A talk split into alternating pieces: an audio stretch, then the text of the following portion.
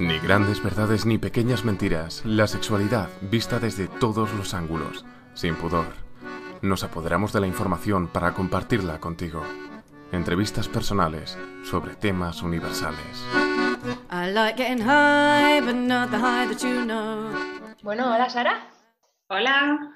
Em, hoy tengo el placer de hablar contigo.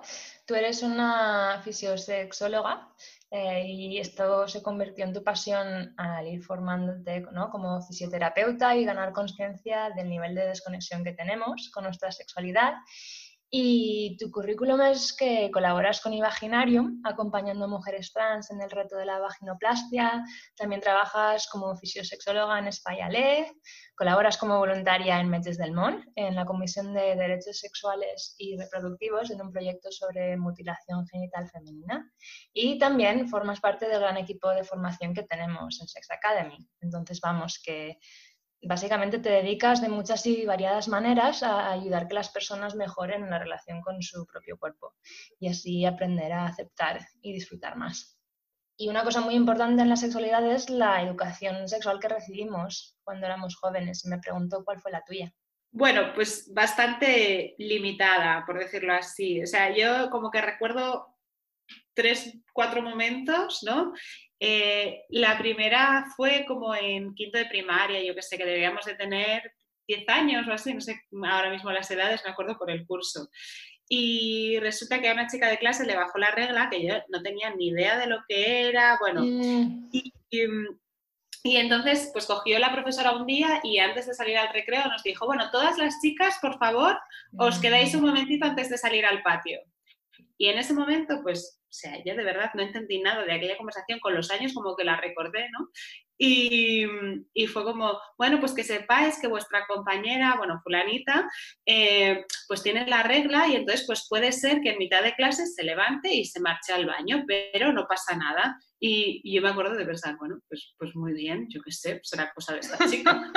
Tampoco, para mí esto no, sé para qué me lo tiene que contar esta, esta señora.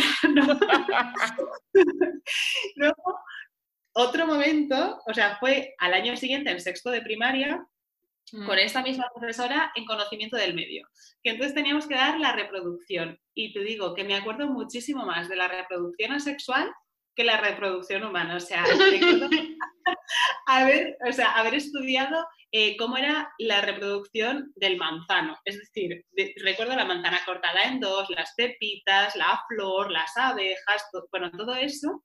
Y sin mm. embargo, cuando dimos la reproducción humana, mm, básicamente eh, óvulo, espermatozoide y, o sea, de verdad, casi nada. Mm. y luego ya, más adelante en el instituto, pues que teníamos que utilizar preservativo.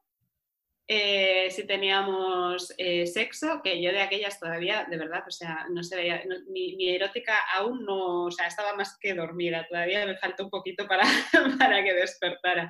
Entonces yo no entendía tampoco mucho, era como, bueno, pues sí, cuando me case, ¿sabes? Ya con esa mentalidad, ya, ya tendré yo estas cosas, bueno. Eh, y, nos, bueno, nos enseñó básicamente a poner un preservativo en un plátano y luego y nos dieron una bolsita de, con, una, con un par de compresas y un par de tampones o algo así. Pero vaya, o sea, que de la menstruación no nos hablaron, simplemente nos dieron eso y ya está. Y nos dijeron lo, importante que era usar el condón eh, para evitar enfermedades. Ya está. Pues em, y hablando de perspectiva de género, em, para mí, como, yo considero un poco que mi educación sexual es constante y, sigo aprendiendo. Mm. Y, em, por ejemplo, una de las cosas a las que, bueno, hace relativamente poco he empezado a aprender son las experiencias de personas transgénero y la primera vez que me acerqué más específicamente a la experiencia de una persona trans que ha decidido pasar por la vaginoplastia fue con un libro que se llama Queer Sex, em, que significa sexo queer en inglés, em, creo que no está traducido. Y es un libro donde ella explora un poco su búsqueda de intimidad sexual y emocional a través de entrevistas con otras personas transgénero y, en el libro habla de cómo la vaginoplastia era como un sueño, después del cual todo sería perfecto, encontraría al hombre perfecto, tendría sexo perfecto, sería todo perfecto, se sentiría perfectamente con su cuerpo y esa no fue su experiencia necesariamente después de la operación Y bueno, como tú trabajas con vaginario, me pregunto qué, mitos encontráis sobre la vaginoplastia. Un montón, la verdad. Eh, el primero es precisamente lo que, de lo que trata eh, el, libro, ¿no? que la vaginoplastia es el equivalente a la panacea, es decir, eh, todo lo que es como si hiciese, o su perspectiva es, vale, me someto a esta cirugía como si no fuese nada esta cirugía y ya después, bueno, todo el bullying, el acoso, la discriminación, etcétera, que he sufrido hasta el momento o hasta hace poco, o, si, es que lo he sufrido, ¿no? Va a desaparecer y mi vida va a ser maravillosa, ¿no? Entonces, bueno, este es el principal y el primero que, casi desmitificamos a cada persona que entra en la asociación, ¿no? Eh, después, por otro lado, el, tienen muchas veces, porque claro, al final el Imaginarium es sobre todo eh, una asociación para mujeres trans que tienen como objetivo someterse a la vaginoplastia o bien que ya se han sometido a ella, ¿no? y es Mm, bueno, comenzó un poco en plan reunión de amigas y luego, bueno, pues se han ido generando varios proyectos. El caso que muchas veces em, la perspectiva que tienen es que la vagina cis, ¿no? de, las personas cisgénero, eh, es interminable, o sea, que eso es un conducto que, te lleva quién sabe dónde. Mm. Entonces, claro, su, como que su objetivo cuando, cuando se van a operar, casi que la primera pregunta que hacen es ¿qué profundidad va a tener mi vagina? Es como, jo, a ver, entran ya muchas cosas en esa pregunta, ¿no? Mm. Eh, luego, eh, y claro, y parece que, si la vagina mide menos de, yo qué sé, de 13 centímetros, de 12, eh, es un fracaso, ¿no? Porque se ve que todos los hombres cis, ¿no? Que como si todas fueran hetero, van a tener un pene de 20 centímetros. Bueno, en fin, que esto también es algo en lo que insistimos porque aparte de que no todas, pues a lo mejor tienen el mismo tejido, ni la misma elasticidad, ni la misma cantidad, bueno, al final un poco bajar esa presión de que la vagina tiene que ser súper, súper grande.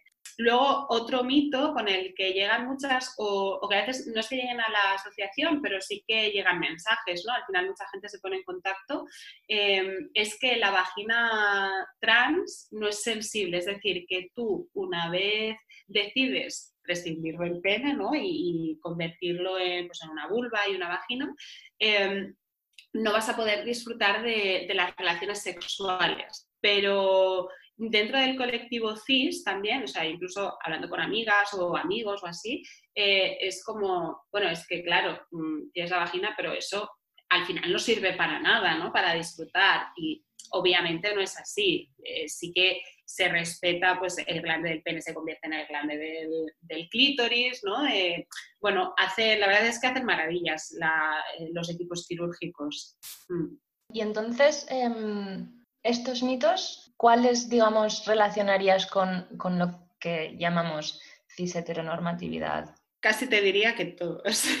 Ah. y, sobre todo, vamos, ya con mucho peso, ¿no? El patriarcado también, ¿no? Porque es como esa presión de, claro, ¿qué pasa si tengo una vagina y un clítoris totalmente sensibles, ¿no? Pero resulta que mi vagina, pues mide, yo qué sé, que puede pasar a veces, ¿eh? Porque haya una estenosis o lo que sea, es más, más corta de, lo habitual y el pene no entra por completo. O sea, ¿realmente a ti te tiene, o sea, vas a disfrutar menos por eso?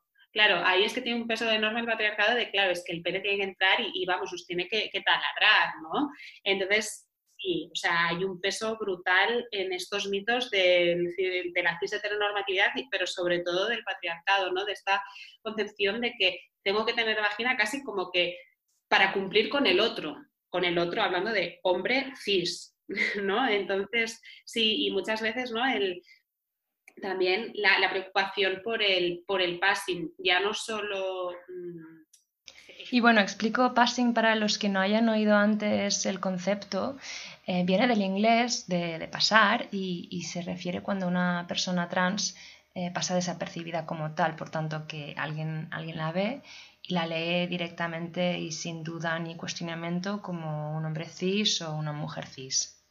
Entonces, hablando de esto, eh, también, o sea, además, eh, cuando han pasado por la vaginoplastia, se suma que, vale, ya eso, hago el passing, por decirlo así, pero claro, ahora mi vulva también tiene que, hacer el passing. Entonces, mm. claro, eh, ¿qué vulvas vemos en Internet? Claro, pues vulvas de, porno, ¿no? Súper infantilizadas, casi sin labios internos, sin, sin, un solo pelo, muy lisas. Entonces, claro, mm, falta, bueno, pues eso, mucha dentro de lo que hablábamos al principio, ¿no? Mucha educación sexual, entender que todos los cuerpos son diversos, que pues en concreto todas las vulvas son diferentes, entonces, bueno, pues ahí también hay un peso, un peso grande. Sí, y justo con esto em, me viene a la cabeza em, proyectos que hay, ¿no? Como de, em, bueno, recibí en un WhatsApp hace un tiempo mm, como una llamada a enviar una foto de mi vagina para, un proyecto colectivo para como celebrar la diversidad, ¿no? De, las vaginas. Y me pregunto si hay, em, hay algo parecido en cuanto a las mujeres trans, o por ejemplo, sé de eh, amistades trans que van a empezar a tomar testosterona y esto va a tener unos efectos también en los órganos sexuales y no tener visibilidad o no saber, no ver la diversidad, ¿no? Mm. Entonces no, saber a, qué atenerse o qué esperar. Mm. Pues la verdad, me parece súper interesante. Yo no conocía este proyecto que, me dices, pero no conozco desde luego que, haya algo parecido con, con vulvas trans. La verdad, no tengo ni idea. Sí que tengo, el año pasado mm, cogí el libro de, ¿cómo se llama? De Vulva Gallery, que, bueno, son imágenes, son dibujos en realidad, pero mm, pero está muy guay, tienen un libro que publicaron, yo lo compré el año pasado y precisamente dentro del libro hay algunas imágenes, algunos de los dibujos que son de vulvas de personas trans, ya sean de mujeres trans como de hombres trans, ¿no? Y, dentro de, o sea, son dibujos hechos a personas reales y al lado de cada dibujo em, hay como una pequeña historia sobre la persona que ha posado su vulva para que la dibujen las artistas, ¿no? Y la verdad está súper guay. No está traducido, pero son historias cortitas y se entiende bien, ¿eh? Si sabes un mm. inglés. Vale, pues lo pondremos en, las notas del episodio para que la gente lo pueda ver. Y, em, mientras hablabas, eh, me han venido a la cabeza dos como correcciones de, lenguaje. Una que me has hecho tú a mí, que te estoy muy agradecida, ¿no? Que confundimos vagina con vulva. Ah, mm.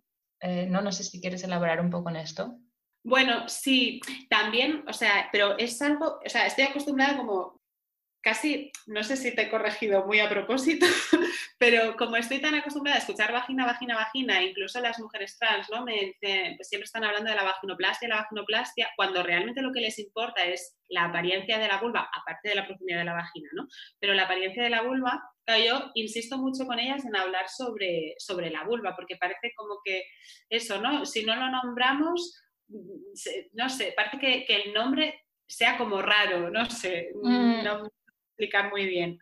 Entonces sí que me gusta porque al final el clítoris lo encontramos en la vulva, no dentro de la vagina, ¿no? Y, bueno, pues tiene mucha importancia, tanto a nivel cis como trans, ¿no? Y, sí que el vulva es una palabra que como que está poco reivindicada, me parece. Sí, para mí tiene como una connotación bastante infantil, la verdad.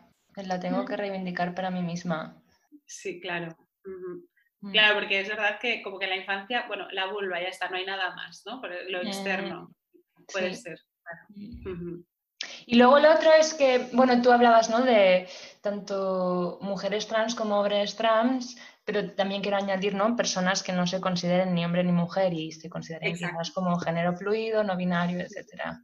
Exacto.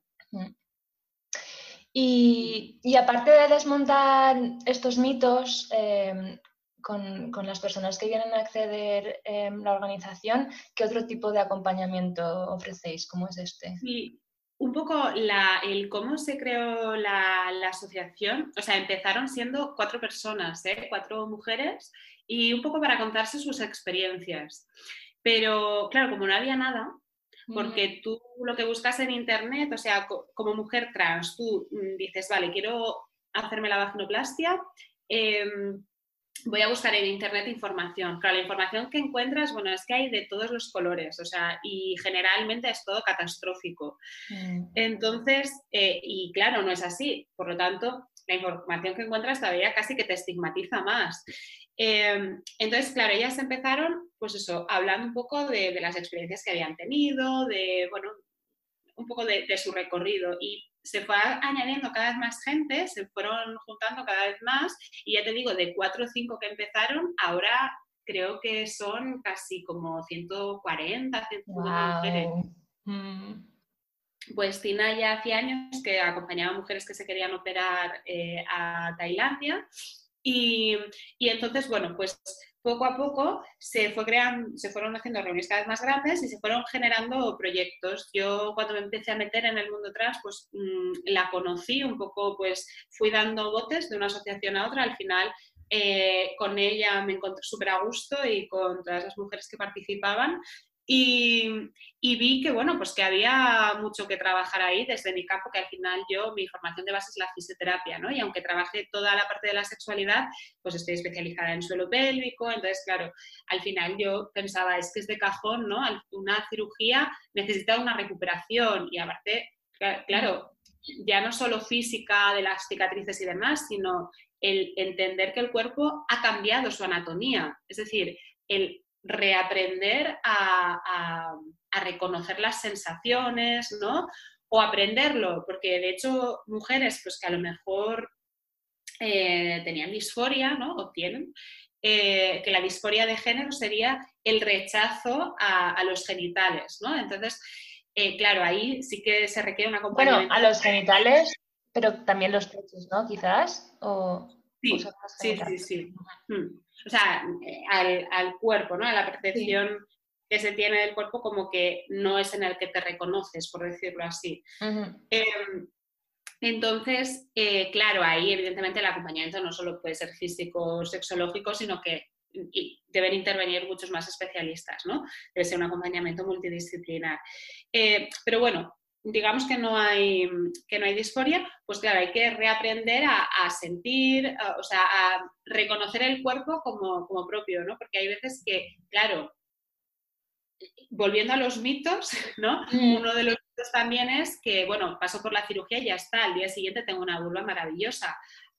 Pues no, está inflamada, tiene cicatrices, tiene que curar, ¿no? Entonces, claro, la primera vez que te das la vulva, es, es mm. impresionante. O sea, muchas veces pues, no, la acabas de reconocer y encima te tienes que hacer las curas de las cicatrices. Bueno, pero, pero luego el trabajo es muy bonito. O sea, cuando van eh, redescubriendo el placer, la sexualidad, eh, ya contentas, eh, digamos, ¿no?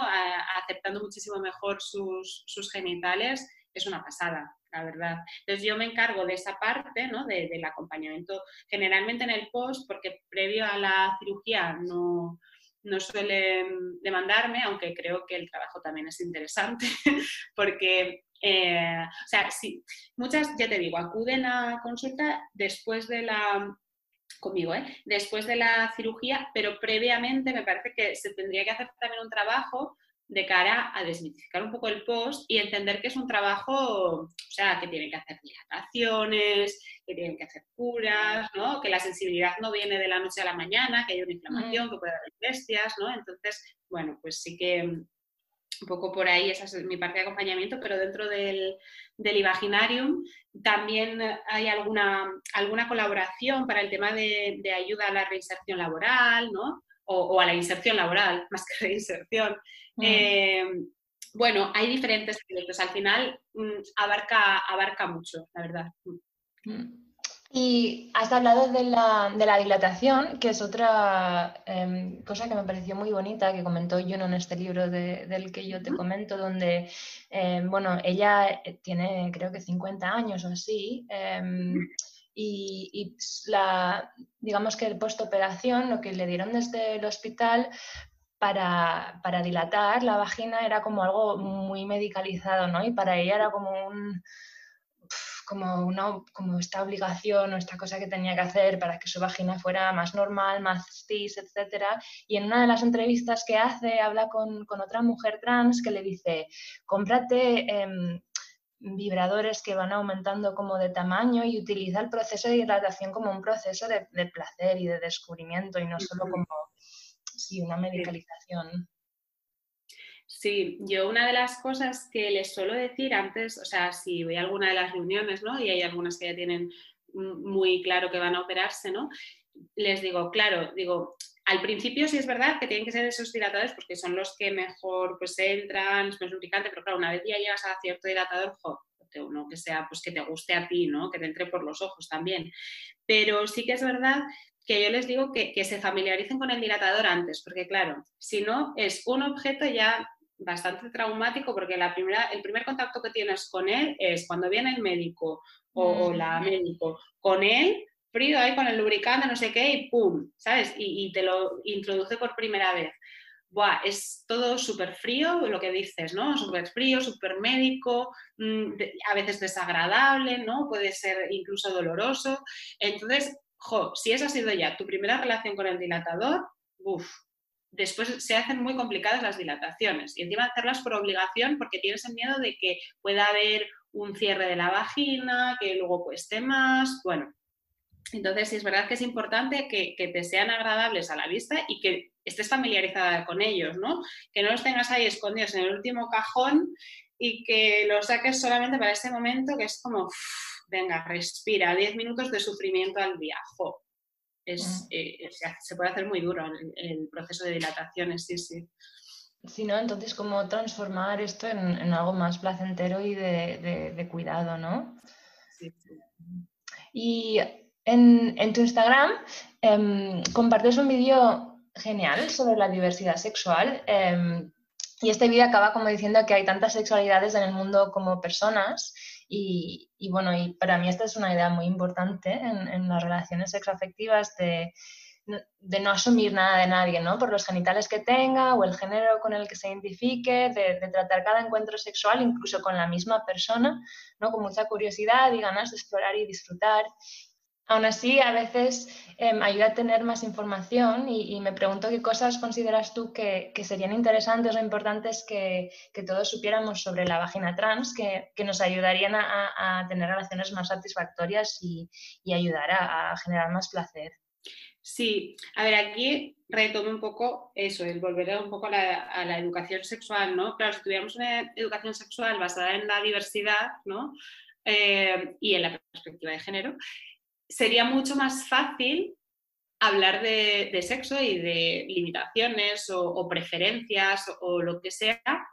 Más que nada, eso es súper importante la comunicación, escuchar y también preguntar. O sea, porque al final, eh, igual que con una persona cis, ¿no? Mm, ni a todo el mundo le gusta lo mismo, incluso una, o, por ejemplo, intersex, que también ese es un mundo que está súper, mm. eh, súper no, no sé si olvidado, pero que no tampoco se escucha tanto, ¿no? Y también hay mucha diversidad dentro de la intersexualidad. Entonces, claro, yo lo primero que diría es no dar por hecho nada, o sea, porque al final yo creo, ¿no? Si, si una persona te, te atrae, te gusta, yo qué sé, y hay química, ¿no? Como, como dicen, eh, pues no sé, ¿por qué tenemos que dar por hecho que vaya a tener una vagina de una u otra forma, ¿no? O que vaya a tener mm. una vulva así o, asado. Bueno, entonces, eso, el, y asumir, claro, si, tenemos una educación sexual, que para mí sería lo, ideal, ¿no? Lo idílico, eh, tendríamos que ser capaces de asumir la diversidad como algo normal, ¿no?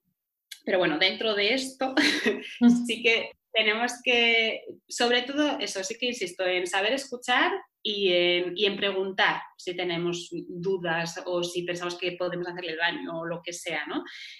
porque claro, sí es verdad que es diferente a una, a una vulva cis, aunque muchas veces yo, experiencia que tengo de, pacientes trans, ¿no? Em, que, que, bueno, que tienen relaciones sexuales con hombres cis, hay muchos hombres que, ni, no notan ni la diferencia. ¿Vale?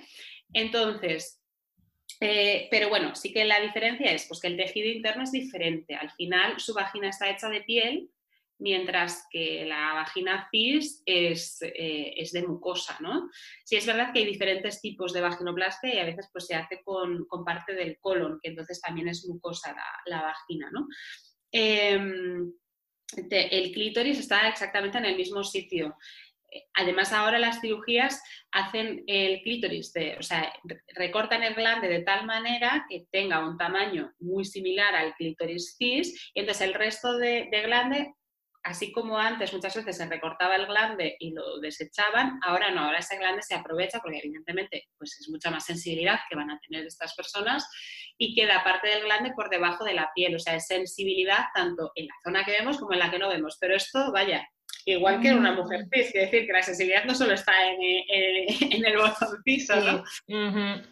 Entonces, bueno, yo diría sobre todo porque al final, igual que hay una variedad brutal de vaginas cis, la hay de vaginas trans y no todas mm. son iguales. Es verdad que lo que es diferente, vale, pues sí, el interior puede ser un poco menos elástico, pero por eso ya eh, las vaginas son un poco más grandes, lo que te decía antes, ¿no? Parece que, la, más o menos la media está entre los 10 y los 15 centímetros en, vaginas trans Em, más hacia los 15 generalmente, pero bueno, hay algunas pues, que son hasta de 18, 20 centímetros, depende mucho del tejido y estas cosas.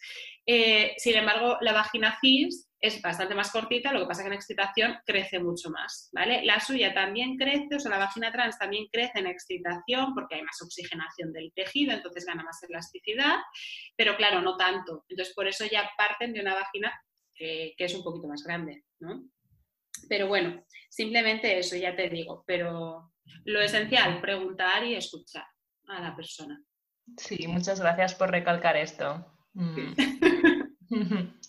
vale, pues, pues para ir cerrando ya la entrevista, em, tengo una pregunta que es, que si pudieras llegar a los oídos de todo el planeta ahora mismo, ¿qué te gustaría que todo el mundo escuchara o supiera sobre la sexualidad? Bueno, pues así una frase corta eh, diría que todo el mundo tiene derecho al placer.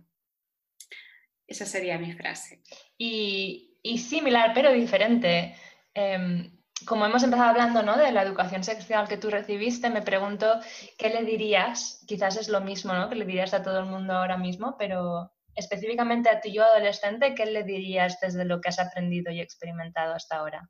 Eh, le hablaría mucho de la diversidad, porque yo la diversidad es algo en lo que me he metido ya mm, yo qué sé, a partir de los 25 años, que dices, madre mía, claro, como en mi entorno más cercano, pues tampoco había muchísima diversidad, pues yo qué sé, pues me he criado ahí, nadie me ha hablado de otra cosa, cuando he salido de ahí, cuando salido de la universidad y todo, fue como, madre mía, pero si este mundo, digo, y claro, en la universidad evidentemente tampoco te hablan, y por mucho que yo hubiese hecho fisioterapia, ¿no? que al final estudias el cuerpo, eh, patologías, pipipi, papá, después estudio solo pélvico, también, o sea, estudio, de los genitales, básicamente, ¿no? Estudio mm, fisiosexología, que es el estudio de la sexualidad a nivel físico, tal y cual. Y en ninguna de estas formaciones he recibido formación sobre, sobre o sea, en diversidad, ¿no? Entonces, claro, si desde la infancia no sabes lo que es la diversidad, es muy complicado que, claro, que una universidad te vayan a hablar de ello. Mm. ¿Y podrías recomendar algún libro, película, artista, algún recurso interesante? Sí, a mí la verdad, así como referentes de tema trans, hablando primero solo de lo trans, eh, me gusta mucho leer a Paul Preciado, la verdad es top. Eh, y luego de aquí de Cataluña está Miquel Mise, y en Madrid, eh, bueno, que es bastante conocido a nivel estatal, Lucas Platero. La verdad es que son tres que son muy guays de leer. Luego, así como, por ejemplo, series que podemos ver en Netflix o tal, como para familiarizarnos un poco, o HBO, no sé qué, plataformas varias, eh, está Transparent, que es de un hombre judío que, bueno, que ya no sé cuántos años representa que tiene, 50, 60 años, no sé, eh, pues hace el tránsito. Eh, está, bueno, está interesante de verlo, ¿no? Aunque tanto en Transparent como en La Casa de las Flores, que es la otra que iba a decir, los actores son hombres, entonces eso no me gusta demasiado, o sea, los actores que hacen de mujer trans, pero bueno, pero la serie en sí está bien. Y luego Sensei, que bueno, esta serie a mí me encanta a nivel sexológico en general y todo. Em, que sí que sale una actriz trans y bueno, no sé, me parece una forma de normalizar y precisamente esa actriz trans también está con una mujer cis Mm. y, esa mujer es hija de, de una relación poliamorosa y también me, me gusta que, que, se trate ahí un poquito de eso, está Mm. chulo. Vale, muchas gracias. Y entonces, ya para acabar, si la gente quiere saber más de ti y tu trabajo, ¿dónde te puede encontrar? Sí, bueno, pues en Instagram, que es Saragiol Fisiosexología, y si no, bueno, vía mail, eh, saragiol.fisiosexología.gmail.com y si no, en consulta en Spayale, en Barcelona. Mm. Vale, muchísimas gracias por tu tiempo, ha sido un placer. Igualmente, muchísimas gracias. Síguenos también en nuestras redes sociales. Tenemos muchas más cosas que enseñarte. I like getting high, but not the high that you know. Climb up the mountain, touch of that snow. And I like getting down, get down to the valley below. Get my feet in the water, feel that flow. And I get off it all the time, on all the different colours are green. Get off my rocks on the rocks, pink, brown, and cream. And I get rushes when I run, arms out, silly fun, I wanna make a me scream. Pebbled or stoned, oh, nature does it for me. I like getting high, but not the high that you know. Climb up that mountain, feel touch of that snow. And I like getting down, get down to the valley below. Get my feet in the water, feel that flow. And I get off it all the time, on all the different colours of green. Get off my rocks on the rocks, pink, brown, and cream. And I get rushes when I run, arms out, silly fun, and when I make a me scream. Pebbled or stoned, oh, nature does it for me. And it gives me shivers in my bones when the leaves leave home in the trees. Each one a melody come dancing down, swells in the breeze like memories. And I get an adrenaline hit when I'm topping the trees, or the little twiggy branches holding me. And I'm high on being high, getting off on feeling free, cause nature does it for me, does it for me, does it for me. Oh. I like getting high, but not the high that you know. Climb up the mountain, feel touch of that snow. And I like getting down, get down to the valley below. Get my feet in the water, feel that flow. And I get off it all the time, and all the different colours of green. Get off my rocks on the rocks, pink, brown, and cream. And I get rushes when I run, arms out, silly fun, I wanna make a me scream. Pebbled or stoned, oh, nature does it for me. And when I wanna come down, I dig my fingers in the deep cool earth. And when I wanna come down, I dig my fingers in the deep cool earth. And when I wanna come down, I dig my fingers in the deep cool earth. And when I wanna come down, down, down, down. I like getting higher. I like getting higher. I like getting higher.